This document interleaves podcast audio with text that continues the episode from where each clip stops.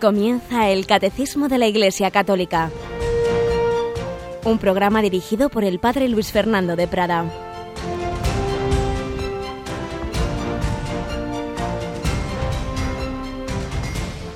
Muy buenos días, queridos amigos, queridos oyentes, querida familia de Radio María. Bienvenidos a esta nueva edición del Catecismo de la Iglesia Católica en esta semana de cumpleaños para Radio María, ¿verdad, Cristina?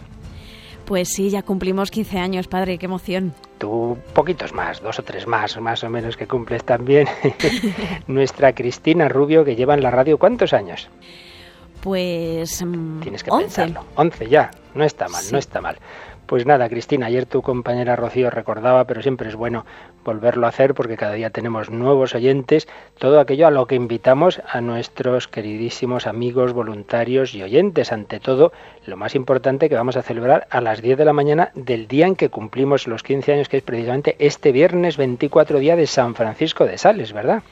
Pues un día la verdad es que muy especial en todos los aspectos para, para nosotros.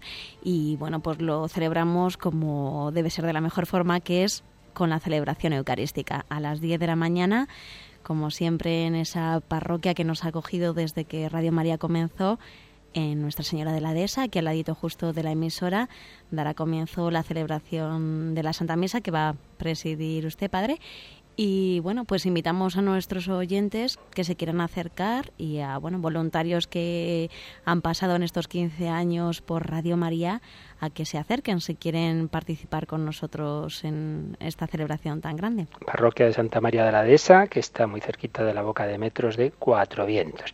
Pero durante el día tendremos además, a partir de las 11 de la mañana, varios magazines, varios programas especiales con invitados, con voces amigas, con voluntarios de estos años. ¿Y cómo pueden nuestros oyentes incorporarse a esta celebración? ¿Cómo pueden también dar su palabra y su testimonio, Cris? Pues ya lo estamos anunciando, pero bueno, está bien que, lo digamos muchas veces para que la gente lo escuche, porque tenemos oyentes en muchas franjas horarias, mm. y estamos pidiéndoles que, queremos que se hagan presentes en nuestra emisora a través del correo electrónico, felicitando a Radio María en ese felicidades arroba radiomaria.es, que ya empiecen a enviar sus correos electrónicos porque los estamos recibiendo, los estamos recopilando para ese día poder leerlos pero también de una forma muy especial a través de un número de WhatsApp.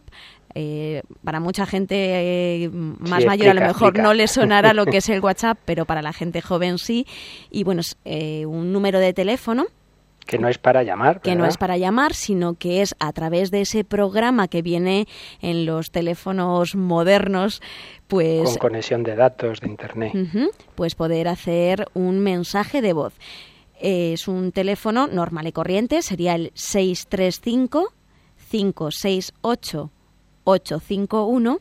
Repito, 635 568 851 y a través de ese número de teléfono y con el programita de WhatsApp mandar un mensaje de voz, una felicitación a Radio María por estos 15 años en el que pueden, además de felicitar, pues contar, tiene que ser una grabación muy pequeñita, pero bueno, en el que pueden contar cuántos años llevan escuchando Radio María y qué ha supuesto para ellos, pues que Radio María entrase en sus vidas hace el tiempo que sea que no tiene WhatsApp, pues le dice a su nieto que le grabe ese mensaje de voz y que lo envíe a ese teléfono porque quiere felicitar a Radio María y quiere que salga en antena. Todos los mensajes de voz que recibamos a través de ese número de WhatsApp nosotros lo vamos a emitir en ese día de nuestro cumpleaños, el viernes 24. O en los días cercanos, cercanos si, estuviéramos ese día superados, ¿verdad?, por, por los mensajes. De todas maneras, también hay otra manera de enviar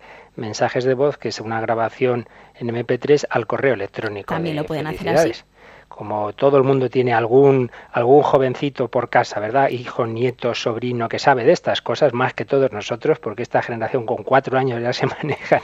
Al joven de la parroquia también se lo pueden pedir. Acércate. Ayúdame y así le explicas lo que es Radio María. Es otra manera de apostolado.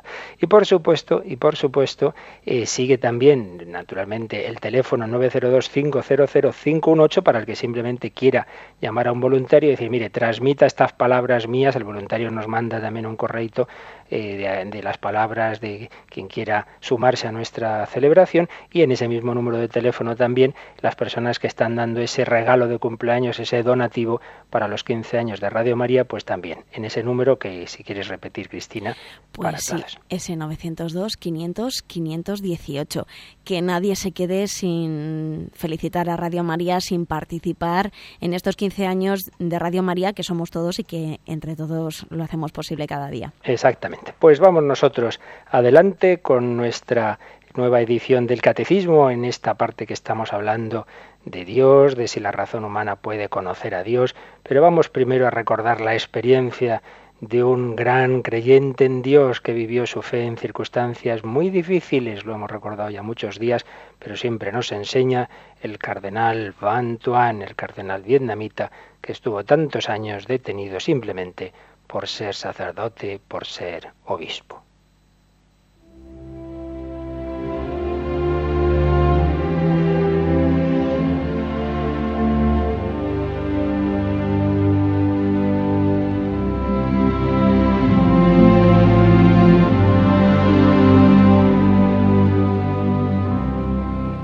Y en efecto, podemos tener mucha fe en Dios, pero cuando llegan esos momentos oscuros, difíciles, como los que él tuvo, casi 15 años detenido, nuestra fe se puede tambalear. Sin embargo, su fe se maduró allí, se purificó, se profundizó, pero lo pasó muy mal. Escribe, o mejor dicho, predicaba en aquellos ejercicios al Vaticano, a Juan Pablo II y a la curia vaticana, pero que se recogieron en el libro Testigos de Esperanza, decía Bantuan. Citaba a San Pablo cuando en la cárcel estuvo también detenido y escribía, En mi primera defensa nadie me asistió, antes bien todos me desampararon, pero el Señor me asistió y me dio fuerzas para que por mi medio se proclamara plenamente el mensaje. Comentaba el cardenal, en estas palabras de Pablo se refleja mi experiencia durante los duros años de cautiverio, no es que mis fieles y mis sacerdotes me hubieran abandonado, no, pero nadie podía hacer nada por mí. Me quedé completamente aislado y experimenté el abandono. Pero como dice San Pablo, el Señor me asistió. Así que el Padre, incluso cuando se oculta, no nos abandona. Pensémoslo, cuando lo estamos pasando mal, parece que Dios ha olvidado de nosotros. No, no, no, no. Aunque en esos momentos de oscuridad parezca que el Padre se te ha ocultado, que no está Jesús, no, no te abandona. Y seguía diciendo Monseñor Bantuán, la noche del 1 de diciembre de 1976 nos sacan de la prisión y nos meten en un barco. Les iban a llevar a un campo de concentración. Aquella noche, en espera de embarcar, nos hacen sentarnos en el suelo en medio de la oscuridad. A lo lejos, a tres kilómetros, veo las luces de la ciudad de Saigón, centro de la diócesis de la que fui nombrado coadjutor el 24 de abril de 1975. Sé que tengo ante mí un viaje que me llevará lejos de aquí. El dolor dentro de mí me angustia. Pienso en el apóstol Pablo cuando en Mileto se despide de los ancianos de Éfeso sabiendo que no los volvería a ver nunca más. Y yo no puedo ni siquiera despedirme de los míos. No puedo ni confortarlos ni darles un consejo. Dentro de mí les digo adiós, especialmente a mi buen arzobispo anciano Pablo Núñez Van Vin, con el corazón herido al pensar que ya no los volvería a ver. He sentido un profundo sufrimiento pastoral por todo esto, pero puedo testimoniar que el Padre no me ha abandonado y que me ha dado fuerzas.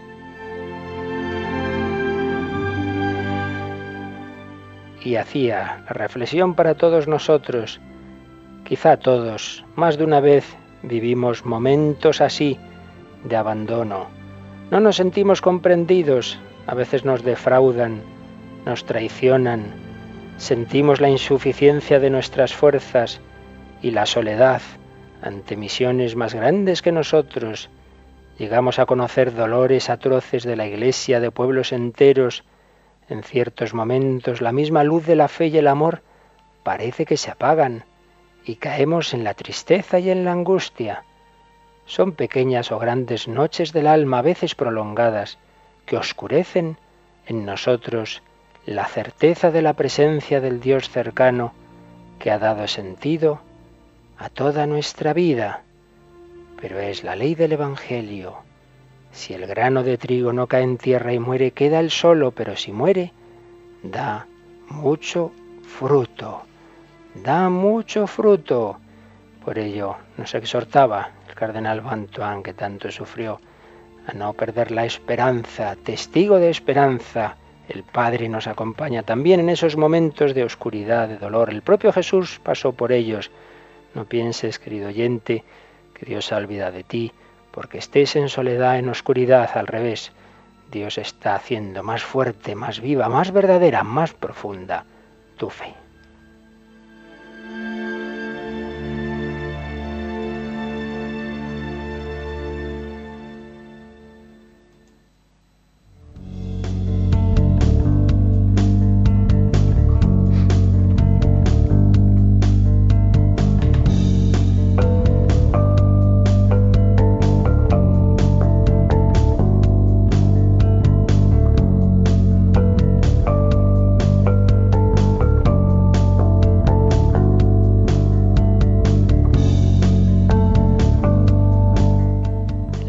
Es un don de Dios. Creemos no por nuestros razonamientos, sino porque Dios se nos ha revelado, porque Dios ha infundido en nuestra alma esa virtud de la fe. Pero estamos viendo estos días que Dios que nos da la gracia, la gracia respeta la propia naturaleza que Él ha creado, como Él nos ha hecho, y ha hecho al hombre racional.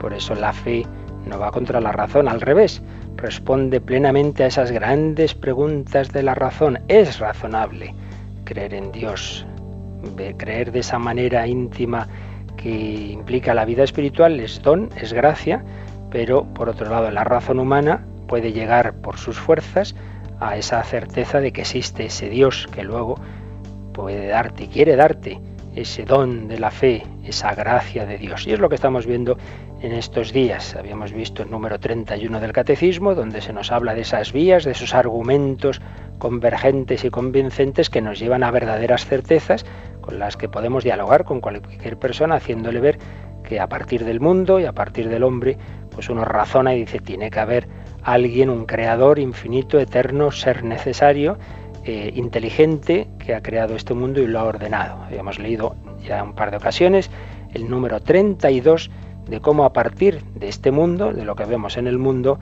deducimos que hay un creador, igual que si vemos un cuadro, decimos esto no se ha formado solo, este cuadro no han caído por aquí los trozos de, pintura, se han ido cayendo por el lienzo y se han ido juntando casualmente dando lugar a esta figura humana, no, no, ha habido un ser inteligente que ha pintado a estos hombres, a estas mujeres, a estos niños en este cuadro. Pues mucho más hay un ser inteligente que ha pintado con mayúsculas, ha creado a esos hombres, esas mujeres, esos niños que poblamos el mundo. Es lo que estamos viendo.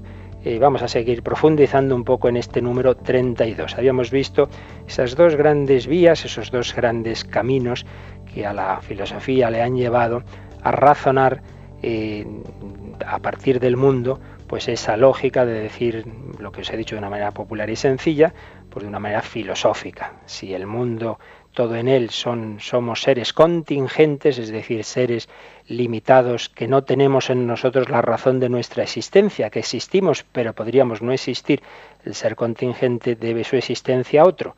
Si estoy yo aquí, estoy no porque tendría que estar, sino porque se conocieron mis padres, se casaron y entonces me tuvieron a mí, pero a su vez mis padres podrían no haber existido, deben su existencia a otros. Y así esa cadena que tiene que llegar a un ser necesario, si no queda todo sin explicar, vía de la contingencia, todo lo que vemos en el mundo. Y el mundo en su conjunto son seres limitados, el ser limitado es contingente, el ser contingente debe su existencia a un ser necesario. Pero estábamos viendo la segunda, eh, el segundo camino, que es el camino de la, de la vía del orden, la vía del orden. Y poníamos el ejemplo típico ya de hace siglos del que se encuentra un reloj por el monte y no se le ocurre pensar que ese reloj pues, ha formado solo por evolución, sino que ha habido un relojero. Sin embargo, decíamos que esta vía pues muy antigua, muy antigua, eh, sufrió, ha hecho a muchas personas dudar de ella cuando surge en el siglo XIX la teoría de la evolución, la teoría de la evolución. Vamos por ello hoy a, meternos un poquito en esos datos científicos modernos y ver si, teniendo en cuenta estas teorías científicas modernas, sigue siendo válido ese argumento. Porque muchos mm, dijeron, bueno, pues entonces ya no hace falta recurrir a Dios. Si resulta que hay una materia que está aquí pues desde siempre o desde hace muchísimo, y esa materia ella sola, pues no sabemos por qué, pero ella sola en un momento dado dio lugar a pasar a una materia viva, surge la vida, y luego la vida pues se va mm, autorreplicando, eh, seres vivos van teniendo descendencia y por diversos mecanismos, bien por adaptación al medio, bien por selección natural, perviven los más fuertes, bien cuando ya se descubren las leyes de la herencia, pues por mutaciones genéticas, pues puede ocurrir que se produzcan mutaciones genéticas en la herencia al azar y pervivan aquellas mutaciones que dan lugar a los seres más fuertes. Entonces, pues eh, poniendo muchos años, muchos, muchos, muchos millones de años, pues puede ocurrir que de la materia inicial, por evolución, al final acabemos con los seres vivos, mm, no solo los seres vivos, sino los seres inteligentes. Y entonces algunos, pues ya con esta teoría de la evolución se quedan tan tranquilos pensando que ya no es necesario recurrir a un creador inteligente que ha eh, diseñado este mundo. ¿Es esto así? ¿Es tan fácil? ¿Es ya por decir la evolución, la verdad es que a veces oye uno unas cosas como si ya esto fuera una demostración evidente, como si la evolución fuera una señora que tiene una capacidad eh, de grandísima inteligencia y grandísima capacidad y con ella ya se explica todo. Pues no, no es así. No os creáis tan fácilmente cuando se dicen estas cosas, porque claro, hay que tener en cuenta que para el, el creyente, para el creyente nos da igual si Dios creó como se, pensó durante siglos de una manera directa cada especie, o si ha creado a través de, crear una primera, unos primeros seres a los que imprime, imprime unas leyes, imprime unos dinamismos, Él en su inteligencia infinita conoce todos los datos, pone todas las condiciones para que, eh, dirigiendo Él en su inteligencia infinita, como digo, la evolución, pueda dar lugar al ser humano. Nosotros nos da igual y de hecho es muy coherente con la manera de actuar de Dios que suele hacer las cosas poco a poco. Lo hemos visto en la misma revelación. Dios no revela de golpe todo, no se encarna el Hijo de Dios así al primer día, no, va preparando todo, eh, hay pasos progresivos en la historia de Israel. Pues así como vemos que hay una evolución en la revelación de Dios, es absolutamente coherente que Dios no ha creado a él directamente y de golpe todas las especies, sino que pudo haber hecho perfectamente el crear una materia inicial y haber impreso en ella unas determinadas leyes y dinamismos que con todos los factores que en su inteligencia infinita él conoce, den lugar en esa evolución que él dirige al ser humano. A nosotros nos da igual porque eso es un tema científico, la Iglesia ni entra ni sale eh, hace muchísimo, ya no solo Juan Pablo II, que algunos se creen que fue el primero que lo dijo, no, no, de ninguna manera. Pío XII, una encíclica importante, Humane Generis, lo dejaba bien claro. Uno puede ser católico y evolucionista, con tal de que al aceptar la evolución nos demos cuenta de que hay un salto de los animales al hombre que no se explica simplemente por evolución, sino que tiene que haber una intervención de Dios infundiendo el alma. Ese paso sí que lo exige nuestra fe de que el ser humano no es pura materia biológica más evolucionada, sino que tenemos un alma que es así, que exige una intervención directa de Dios. Pero el cuerpo que uno quiere pensar, como parece que apuntan todos los datos científicos, que lo tenemos en común con los seres vivos, con otros seres vivos y que todos los seres vivos tenemos un origen, un mismo origen y que hay una evolución, esos datos que parece, parece, porque ya digo que en esto de la ciencia muchas veces hay opiniones diversas, pero en fin, parece que todo apunta a ello, es absolutamente aceptable por un católico, no hay ningún problema, con tal de que mantengamos estos dos principios. Uno, Dios ha creado esa materia inicial y en su inteligencia es Él el que ha puesto los dinamismos de esa evolución, digamos, la dirige Él, eh, no porque esté ahí en cada, en cada paso actuando, eh, que eso es otra cosa, sino porque Él ya al principio ha puesto las condiciones para que al final de ese proceso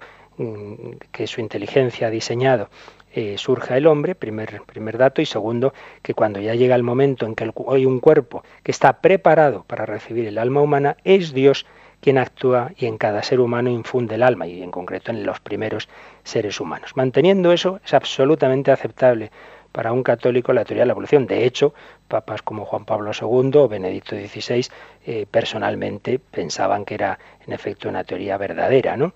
Bien, por tanto, para nosotros no hay ningún problema. Pero en cambio, tened en cuenta que el no creyente no le queda otra, no le queda otra para explicar el mundo que creer ciegamente en una evolución en una evolución azarosa, en una evolución sin creador, claro, no es creyente y no cree que hay Dios, entonces tiene que ser, tiene que explicar como sea que es posible que exista una materia que ella solita eh, y por tanto por azar, es decir, sin, sin una inteligencia que haya dirigido el proceso, ella solita sea capaz de llegar al ser humano.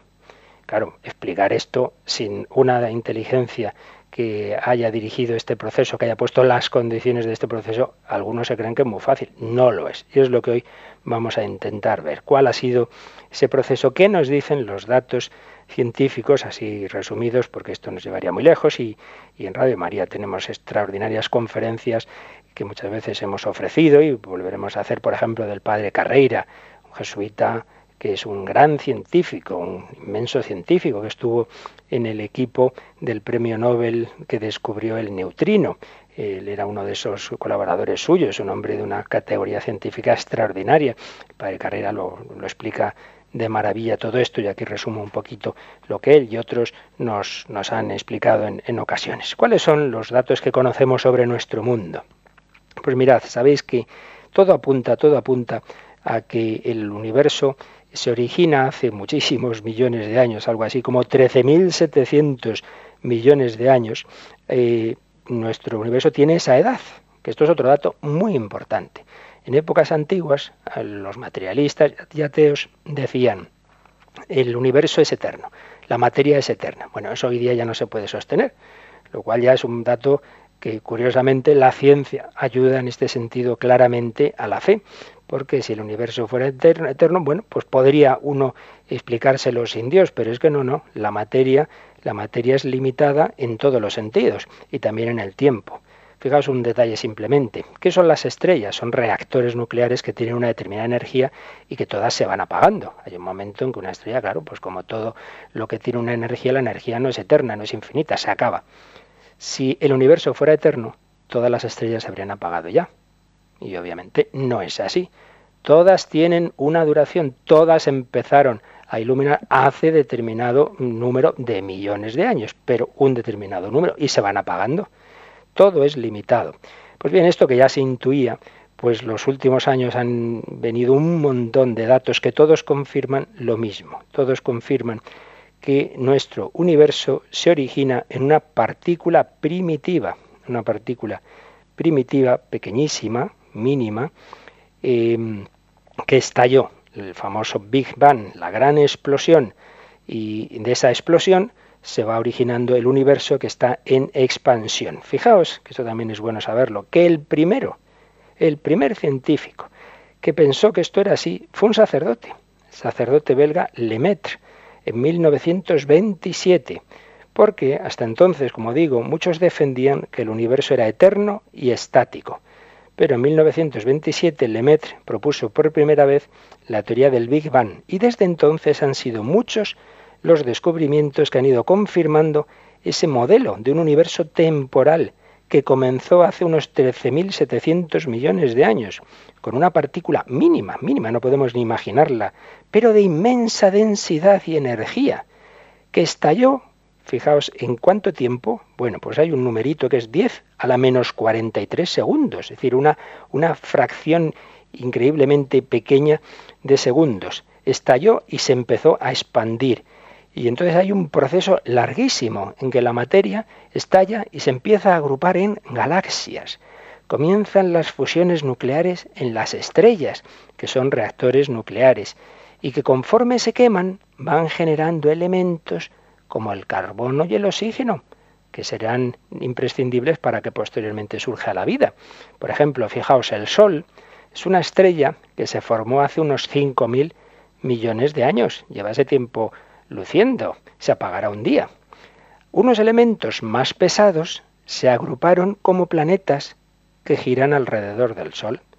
y entre ellos la Tierra, que al principio era inhabitable, claro, era calentísima y no podía vivir, no podía haber vida, pero se fue enfriando, generó una atmósfera y se hizo potencialmente habitable hace unos 4.000 millones de años. Pero hasta más o menos hace 150 eh, o sea, perdón, 150 millones de años después de ese momento, empieza ya la vida en la Tierra. Bueno, entonces, claro, primera cuestión que hay que, que, hay que plantearse, ¿no? Eh, ¿De dónde surge esa primera partícula? Porque claro, eso mm, todos los científicos dicen, sí, sí, hubo una primera partícula que estalló. Bueno, ¿y quién puso esa primera partícula? De cómo se pasa de la nada al ser. Esa es la gran cuestión. La nada no evoluciona. Entonces, eh, toda esta teoría sigue manteniendo la, la, cuestión de que hay que explicar por qué surge eh, una materia en un determinado momento que ya tenemos, como decimos, bastante precisado, ¿verdad? 13.700 billones de años. ¿Cómo se pasa de la nada al ser? Pero segundo, ¿cómo se puede formar aleatoriamente, sin una inteligencia, una partícula con propiedades tan increíbles como para contener en ella todo el universo y a cada uno de nosotros. ¿Os dais cuenta de lo que significa que en una partícula infinitesimal estamos en germen todos? Pero bueno, ¿y esto? Así por casualidad, la materia sola va a dar lugar a, a, que surjan pues las personas humanas que conocemos. Bueno, de hecho, hay más, hay datos muy interesantes que en los últimos 40, 50 años, muchos científicos, por cierto, muchos de ellos no creyentes, se han ido dando cuenta de un dato muy interesante y es que el que pueda haber en este momento en el universo vida y vida inteligente como es la nuestra, exige que esa mm, partícula inicial tuviera en, esa materia y energía unas propiedades muy concretas, muy concretas, de densidad, de temperatura, de, de masa, eh, de relación entre electrones, neutrones, etcétera, etcétera, tan precisas que si hubieran sido un poquito distintas esas propiedades, no podría haber vida. No podríamos estar nosotros aquí. Es decir, el universo tuvo desde el primer momento un ajuste finísimo de propiedades. Tenía esa partícula inicial exactamente los datos que el mejor científico tendría que haber puesto para que al cabo de ese proceso pudiera haber vida. Entonces, claro, eh, es la cuestión, pero ¿y, cómo, por qué tuvo justo esas propiedades y no todas las demás que serían infinitamente más probables? Si no es porque alguien programó esa partícula que hace surgir de la nada la creación y pone en ellas determinadas propiedades. Es lo que se llama el principio antrópico, es decir, que el universo, y repito, esto lo empezaron a pensar no precisamente personas creyentes, sino científicos que dicen, uy, qué casualidad, esa partícula tenía las propiedades exactas para que podamos estar aquí los hombres. Por eso principio antrópico. Por eso Einstein se preguntaba, lo que yo realmente quiero saber es si el creador tuvo alternativas cuando creó el mundo. Es decir, si pudo haber creado la partícula con otras eh, condiciones. Y son los físicos que posteriores a Einstein, que tenemos ya muchos más datos por muchas, muchos experimentos y muchas, eh, muchas pruebas que Einstein no tenía, que dicen que si se pone como condición al universo que pueda existir en él vida inteligente, no hubo alternativas. El universo tuvo que ser creado, esa primera partícula, con las propiedades con las que en efecto tuvo, con un ajuste finísimo, que en algunas de sus constantes llega hasta el decimal 50. Fijaos que un científico bien conocido, Stephen Hawking, el que tiene esa enfermedad tan, tan mala, que va en silla de ruedas y, y está muy, muy, muy limitado, pero es una gran inteligencia. Pues él, que no es precisamente un hombre muy favorable a la religión, en bastantes ocasiones ha tenido que reconocer lo siguiente, por ejemplo, sería muy difícil de explicar por qué el universo tendría que haberse iniciado precisamente de ese modo, excepto como un acto de un Dios con la intención de crear seres como nosotros. Y en otro lugar también escribió, las probabilidades en contra de que surja un universo como el nuestro, a partir de algo como el Big Bang, son enormes.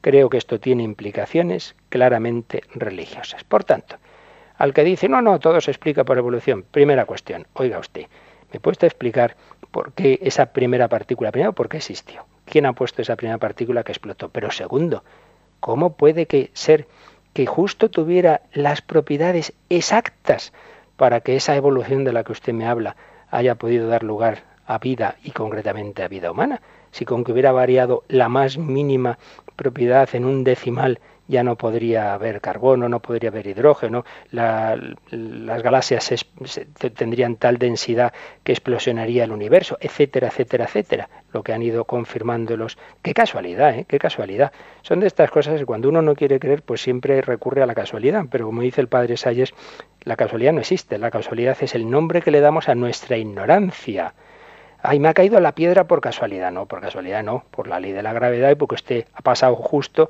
debajo del sitio donde otra persona había tirado una piedra. No, no, no hay casualidades. Otra cosa es que no sepamos nosotros las causas de, del por qué ocurre algo, pero claro que tiene causa. La causalidad, la casualidad, perdón, es el nombre que damos a nuestra ignorancia. Bueno, primera reflexión, esa partícula inicial no existe porque sí tiene unas cualidades muy precisas el Señor, nosotros sabemos que es la explicación, hay un creador que quería que llegáramos a la existencia y que preparó un universo en el que al final de ese proceso, seguramente por esa evolución, que repito que es absolutamente coherente con el mensaje cristiano, quería que ahí pudiéramos estar nosotros, que pudiéramos invocarle, que pudiéramos amarle. Vamos a hacer un momento de pausa y a darle gracias a Dios porque nos ha creado, porque nos ha dado la vida, y porque estamos llamados en efecto a amarle con todo el corazón.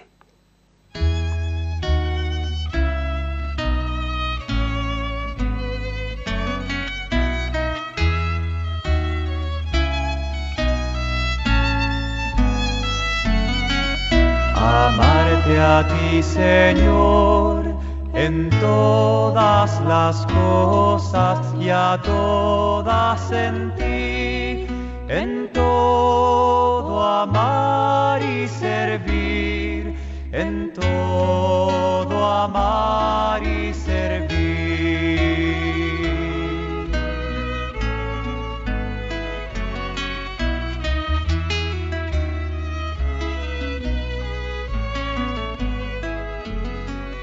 Tu amor me ha dado vida, tu amor me ha dado ser de ti me viene todo y a ti debe volver. Gustoso pues te ofrezco mi haber, mi poseer. Tu amor y gracia dame, de más no es menester. Amarte a ti, Señor en todas las cosas y a todas en ti, en todo amar y servir, en todo amar y servir.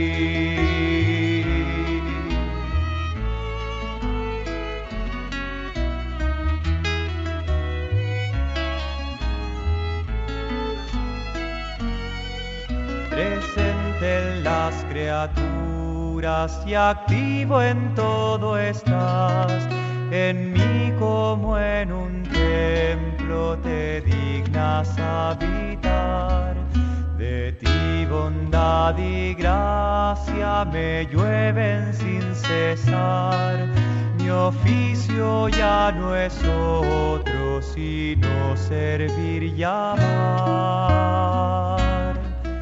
amarte a ti, Señor, en todas las cosas y a todas en ti, en todo amar y servir, en todo amar y servir. El Catecismo de la Iglesia Católica en Radio María. Pues seguimos reflexionando sobre esa vía del orden, teniendo en cuenta los datos que nos da la ciencia y viendo si es verdad que todas las diversas teorías evolucionistas hacen innecesario el creador. Y ya hemos visto, primer punto, hay que explicar esa primera partícula y hay que explicar que tenga precisamente las propiedades exactas para que al cabo de todo ese proceso de miles, de millones de años pueda surgir la vida humana. Pero hay un segundo paso que también es inexplicable, absolutamente inexplicable sin una inteligencia. ¿Cuál? El origen de la vida. Es muy fácil decir, bueno, pues en un momento dado se formó allí pues unas determinadas eh, moléculas que pues al final surge la vida, es verdad que es muy difícil, pero bueno, surgió y una vez que surge ya pues se va, eh, va transmitiendo más despacio, más despacio. Hay un gran científico que dirigió el, el, equipo, famoso equipo que consiguió secuenciar el genoma humano, Francis Collins, Francis Collins, que tiene un libro eh, realmente que está muy bien escrito, porque recogiendo todos los datos científicos actuales, desde este que, estos que os decía antes sobre el Big Bang, la evolución, eh, todo lo genético, etcétera, pues los transmite de una manera bastante asequible. Hombre, no es para leerlo cualquiera, pero vaya, tampoco hace falta ser un científico, uno lo entiende en general. Puede haber algún pasaje un poco más difícil. Y a mí hace ya tiempo me lo recomendaron para esas personas muy duras de creer y que solo les gusta la ciencia, pues toma, toma, lee lo que dice la ciencia. Francis Collins, ¿cómo habla Dios? ¿Cómo habla Dios? Tiene un subtítulo muy interesante, La evidencia científica de la fe. Francis Collins, que fue premio Príncipe de Asturias de Investigación Científica y como digo, eh, fue el que dirigió el equipo que consiguió secuenciar el genoma humano, que se presentó al mundo bajo, estaba entonces de presidente Bill Clinton y fue un momento muy, muy importante. Pues este era un hombre que de niño era cristiano, perdió la fe, se hizo absolutamente ateo, agnóstico, y eso, el típico científico que solo cree en lo que, en lo que puede la ciencia demostrar. Pero mira tú por dónde. Precisamente reflexionando sobre los datos de la ciencia que hoy estamos aquí recordando, acabó llegando a la fe. Entonces, por un lado cuenta su testimonio de conversión, pero sobre todo da esos datos científicos y además lo hace de una manera como muy objetiva. Dice, estos son los datos y ante ellos posibles interpretaciones. Y da cuatro posibles interpretaciones de todos esos datos, ¿no? Que él llama así uno, ateísmo y agnosticismo, la ciencia le gana a la fe.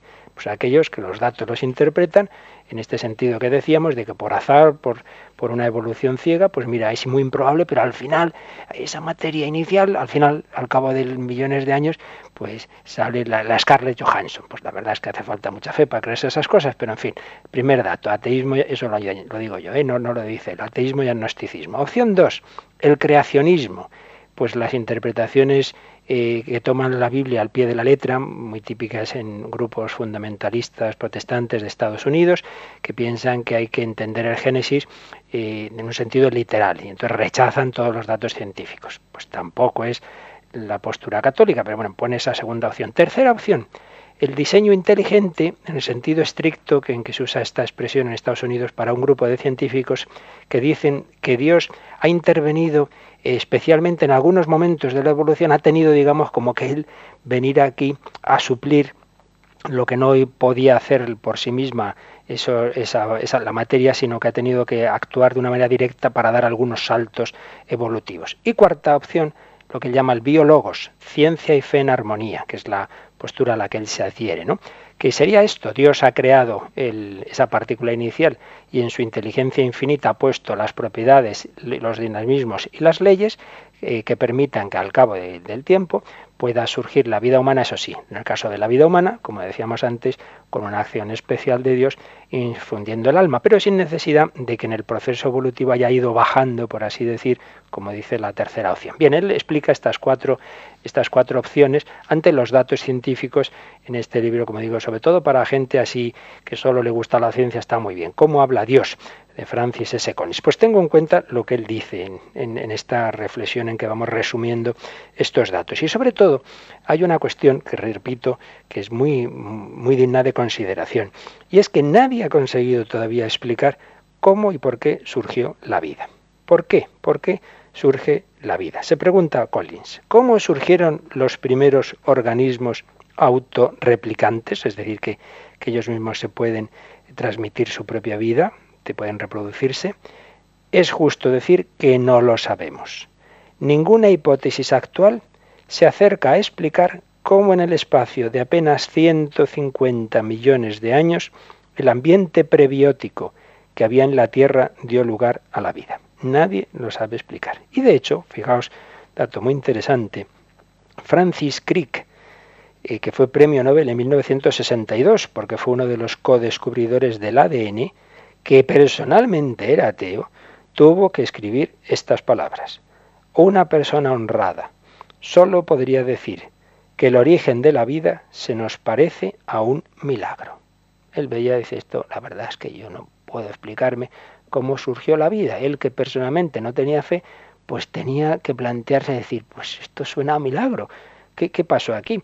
Otro científico, Borel, puso un ejemplo muy, muy célebre y muy simpático.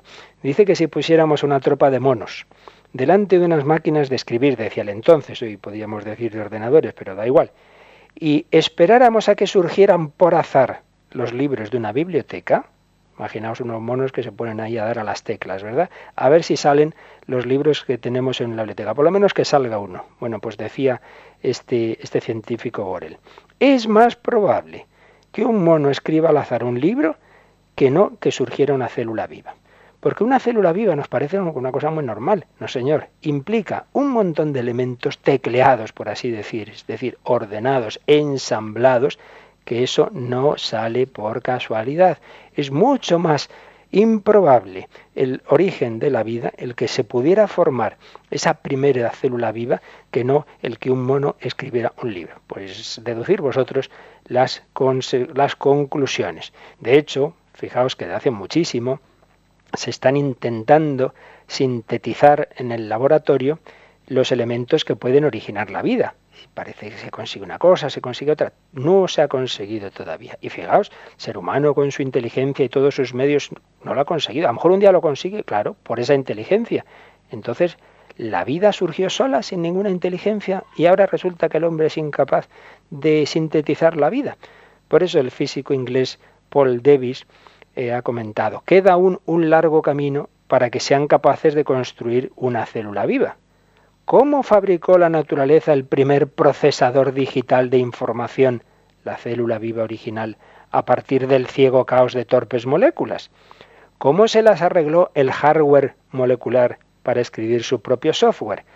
Los que gusta la informática entenderéis más estas expresiones. No os preocupéis, los que alguna cosa que estamos diciendo hoy perdáis un poco. Ya os dije el primer día que aquí vamos a tener algunos días, nos íbamos a subir un poquito, eh, pero es necesario para aquellos de nuestros oyentes pues que necesitan eh, algunos datos para esos, esos debates que tenemos, ¿verdad?, a nivel universitario, pero no pasa nada que algo no lo entendamos.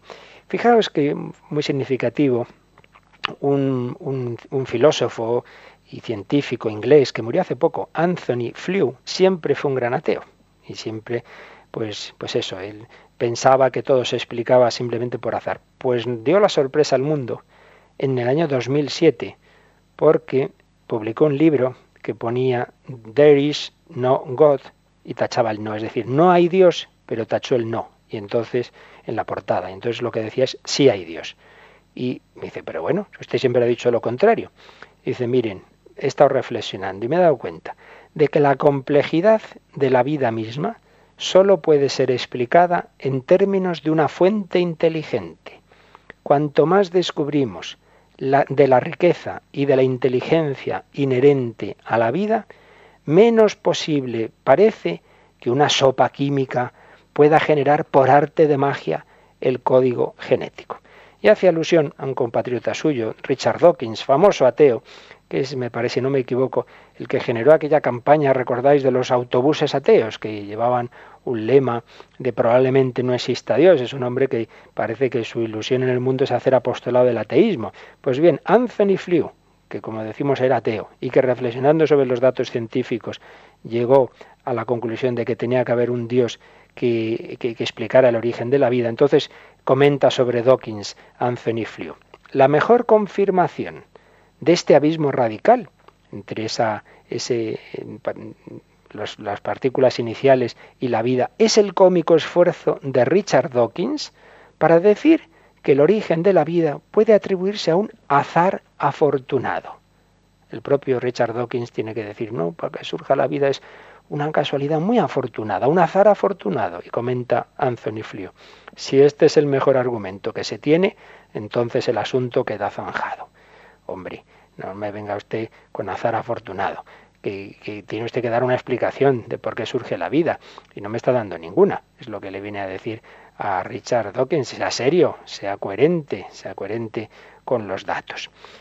Así que el surgimiento de la vida es realmente un milagro si no hay alguien que ha puesto las condiciones para que pueda surgir. No os creáis, repito, estas teorías, sí, sí, bueno, pues hay, eh, pues en el agua, pues así se, formó la vida, como si eso fuera tan fácil.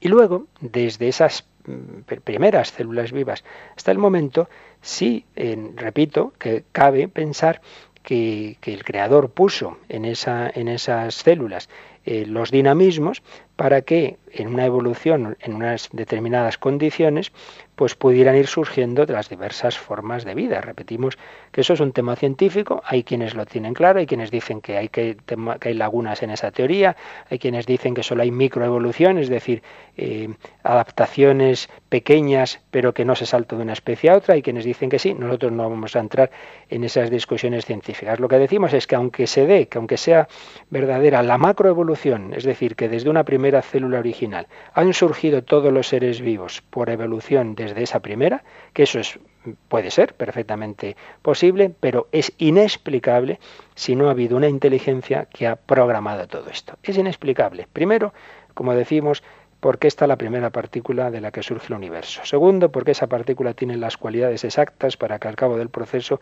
pueda haber vida. Tercero, porque surge la vida.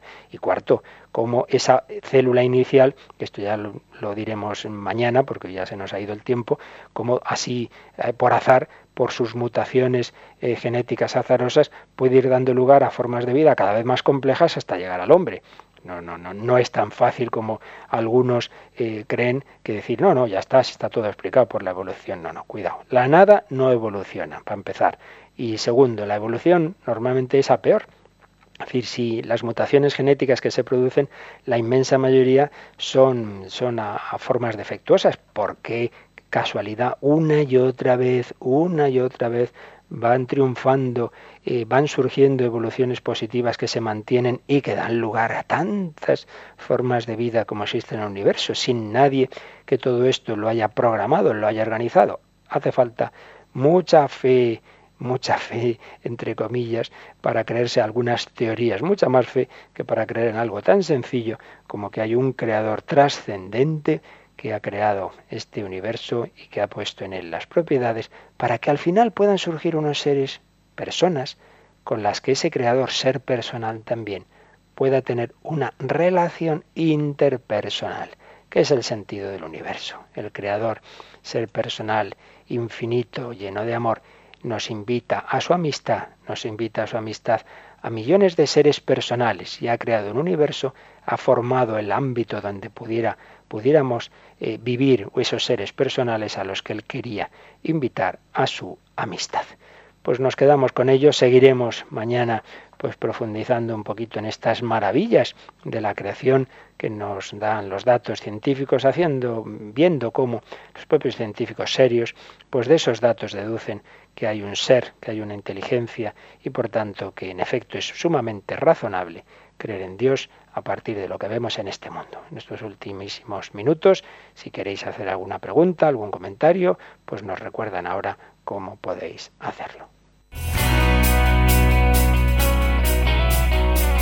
Participa en el programa con tus preguntas y dudas. Llama al 91 153 8550. También puedes hacerlo escribiendo al mail catecismo arroba radiomaria.es catecismo arroba radiomaria.es.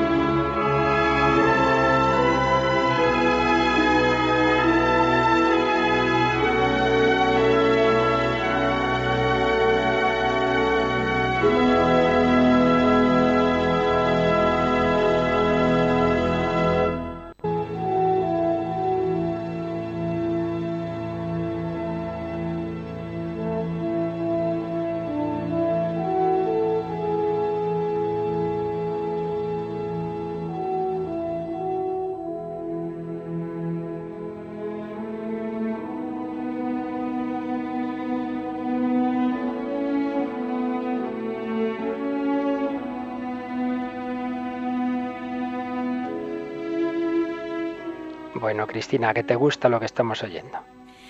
Pues la verdad es que sí. ¿Sabes lo que es, verdad? Sí, Hermano Sol, el, La banda sonora de Hermano Sol, Hermana Luna, Francisco de Asís, que en las criaturas, en la creación, descubría a Dios. ¿Tenemos algún comentario? Pues sí, Dolores de Barcelona llamaba un poco pues para hacer su reflexión ¿no? y quería como que no dejáramos de tener claro que Jesús nos dijo claramente que, el Génesis es verdad, que no con tantas reflexiones sobre la creación, sobre pues, las moléculas y todo eso, pues que no dejemos de ver que el Génesis es verdad y que Jesús lo dijo, ¿no? que, que en el principio fue así. Claro. Por supuesto, esto ya cuando lleguemos a la parte de explicación de la inspiración bíblica, etcétera, lo, lo comentaremos, ¿no? Evidentemente que todo lo que nos enseña la revelación, la escritura es la verdad. Lo que pasa es que hay que saber interpretar el Génesis como todos los demás libros, ¿verdad? Entonces hay interpretaciones que hacen, como decíamos antes, grupos eh, normalmente protestantes y incluso a veces algunos grupos de tipo sectario que son al pie de la letra y que no es lo que dice la Iglesia Católica de ninguna manera. Entonces, claro que es verdad, pero hay que saber entender esa verdad que Dios nos transmite. Dios ha creado todo, evidentemente, lo estamos diciendo, esa primera partícula no puede surgir más que de la acción creadora de Dios. De la nada no se pasa al ser, si no hay un creador. Ahora bien, la manera de crear es lo que decimos que se puede entender de muchas formas, como la propia Iglesia ha indicado muchas veces, como por ejemplo, repito, en aquella encíclica Humani Generis del Papa Pío XII. Bueno, seguiremos con ello mañana. y recordamos rapidísimamente, Cris, para los que no nos oyeran a las 8 de la mañana, que este próximo viernes celebramos los 15 años de Radio María, que a las 10 de la mañana tenemos la Santa Misa en la parroquia Santa María de la Dehesa, a la que todos están invitados, y que pueden seguir, ya lo están haciendo muchos, enviándonos tanto sus felicitaciones, sus testimonios o sus donativos de diversas formas. ¿Las recuerdas rápidamente?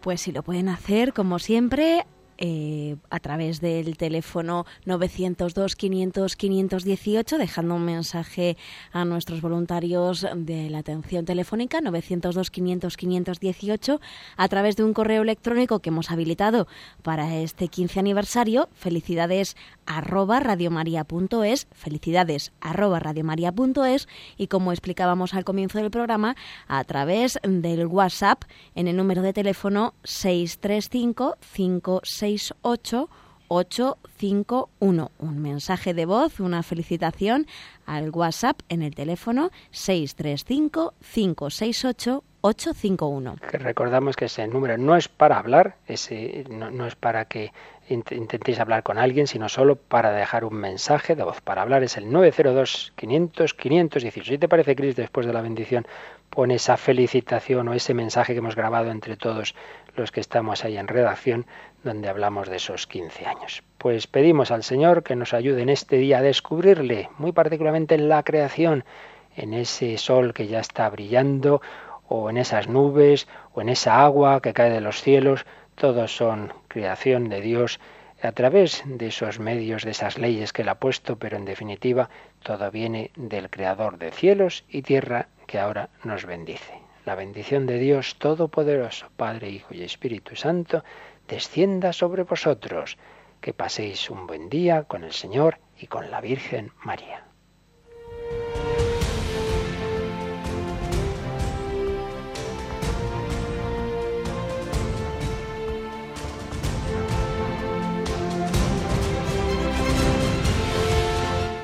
Han escuchado en Radio María el Catecismo de la Iglesia Católica, un programa dirigido por el Padre Luis Fernando de Prada.